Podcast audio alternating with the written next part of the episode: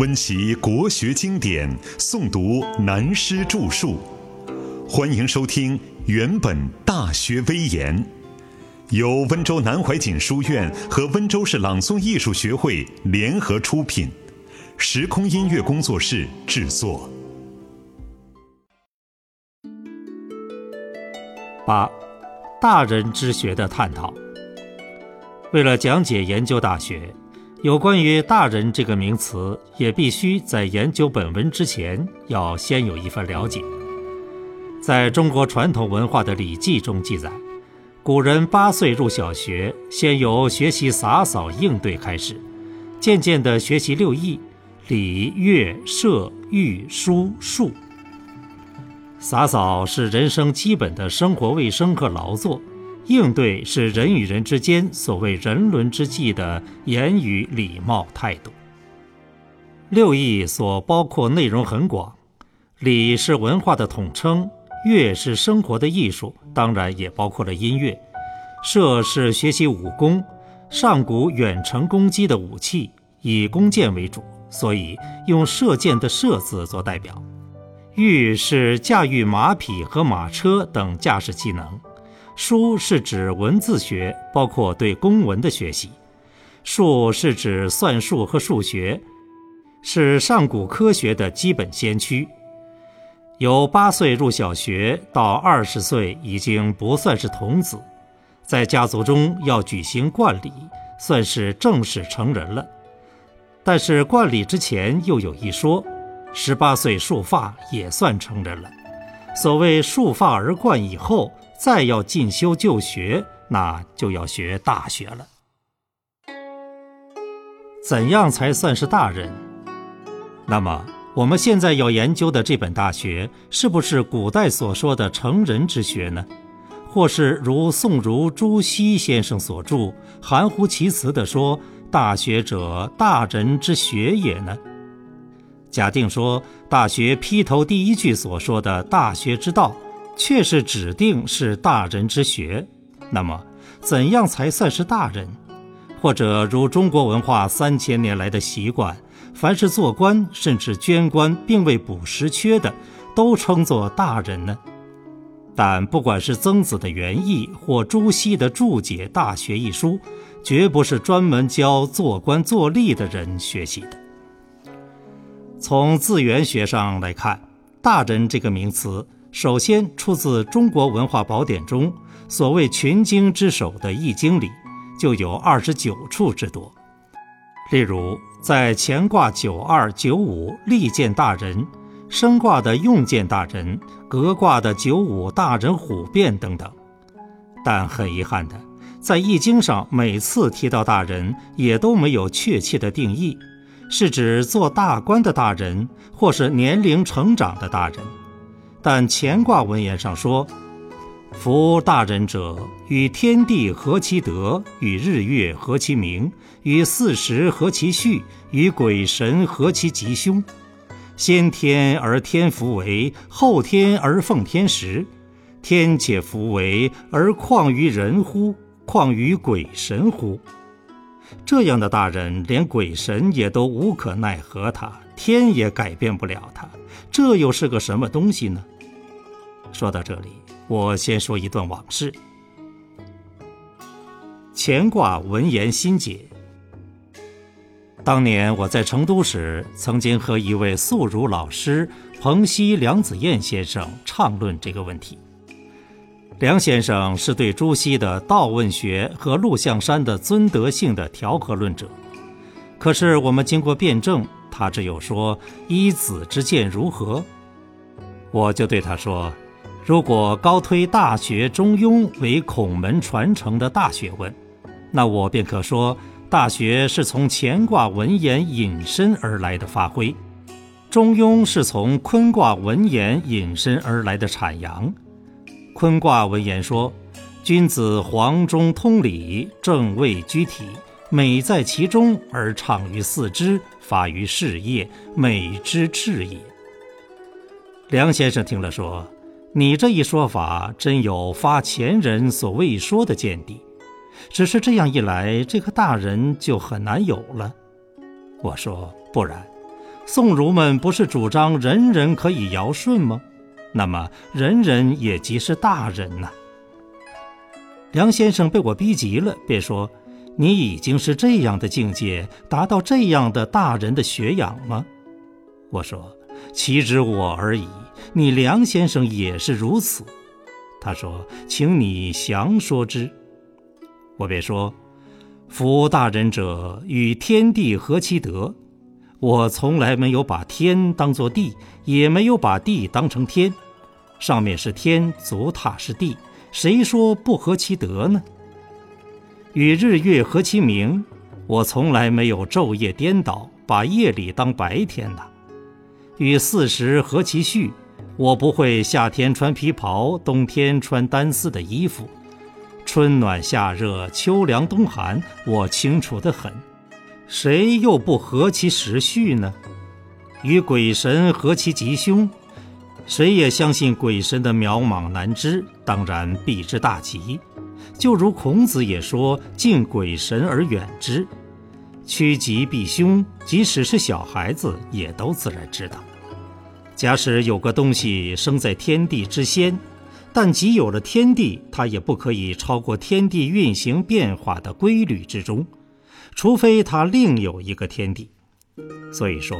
先天而天福为，后天而奉天时，就是有鬼神，鬼神也跳不出天地自然的规律。所以说，而况于人乎？况于鬼神乎？我这样一说，梁先生便离开他的座位，突然抓住我的肩膀说：“我已年过六十，平生第一次听到你这样明白的人伦之道的高论。”照你所说，正好说明圣人本来就是一个常人。我太高兴了，我要向你顶礼。这一下慌得我赶快扶着他说：“我是后生小子，出言狂放，不足为训，望老先生见谅，勿怪勿罪。”这一故事就到此为止。但梁先生从此便到处宣扬我，为我吹嘘。现在回想当年前辈的风范，如今就不容易见到了。说到这里，我已经把大学里的大人说得很清楚了。如果还不了解，勉强下个定义吧。凡有志于学、内养的功夫和外用的知识，皆能达到某一个水准，称之作大人。至于内养的功夫、外用的知识要怎样养，研究下去。自然就会知道了。还他的本来面目。现在我们要正式讲解研究《大学》的原文，首先需说明，所谓的原文也叫做原本《大学》或《大学原本》。为什么呢？因为自宋代以来，尤其是南宋以后，所有印刷流传的《大学》，都是朱熹先生根据他的师承二程。即程明道、程一川先生重新改编原本，加上朱熹先生的心得做注解的《大学章句》。最严重的是，自明朝以后，不但根据四书考功名，而且规定都要以朱熹为标准。而我们现在讲解《大学》，就要返本还原，恢复曾子原著的《大学》论文。如果照古人尊称的意思，应该说恢复曾子原经的本来面目，这样并不过分吧？程一川与朱熹两位先生对孔孟之学的造诣，的确有其独到高深之处，也的确可以自成一家之言，但没有必要，更没有理由随便篡改经文。他们的学问主旨都要主敬存诚。随便篡改前贤的原文，岂不是大不敬、太不成了吗？这样就犯了逻辑上的字与相违的过错了。但是，我们也需先看一看、听一听程朱之说是怎样讲呢？如果我们了解程朱的错误，而《大学》的真面目也自然就出现了。大家且看，在《大学》的前面，朱子写道：“子程子曰。”大学孔氏之遗书，而初学入德之门也。于今可见古人为学次第者，独赖此篇之存，而伦孟次之。学者必由是而学焉，则恕乎其不差矣。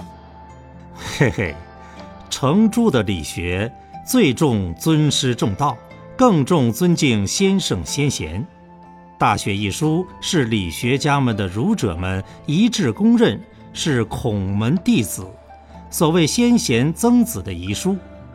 但他朱先生一开始就非常尊重他的师承。叫程子还不够，在程子上面还要加上一个特别尊称的子字，不止撇开了曾子不理，而且也摘掉孔子的子字，轻慢地换成孔氏，竟变成《大学》孔氏之遗书。这真像明清以来衙门里刑名师爷的笔法，把曾子的著作权轻轻易易地判归孔子门下。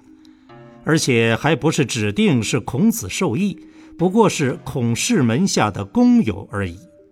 因此，宋朝以后，理学家的儒者们都是自认为直接继承孔孟之学，当然就可自作主张，随便篡改。曾子又其奈我何？不但如此，朱先生又说：“而初学入德之门也。”哎呦！明明本书开宗明义第一句就是大学之道，而他却说是初学入德之门。这种笔法，这种写法，如果朱先生在北宋神宗时代碰到苏东坡，他一定写文章大大批一番。如果说碰到清初的金圣叹，可惜他本来就不大注重理学家们。否则由他来一批朱文，那就更加精彩幽默了。但是大家不要小看这一段五十六个字的短文。如果我们生在明清两朝六百年间，想考取什么秀才、举人、进士的功名，就非照此背熟不可。还要牢牢记住朱子的章句是这样说的：假使有半点违反这种思想意识，小则永远取消考试资格，大则也许吃饭的家伙也保不住了。学问被禁锢到这种程度，还说什么文字狱有多么可怕吗？中国过去的帝王或大政治家们都有这种人性特点的偏狭习气，以古立今，所以中国文化文明的进步始终只能在某一特定的圈圈中打转。孔孟以后的儒家也永远只能口是心非的在高呼万岁陛下声中乘虚煞想讨个官做，聊以自己名高。学问之道如此而已矣。大学中所说的修身学问，真的就是这样吗？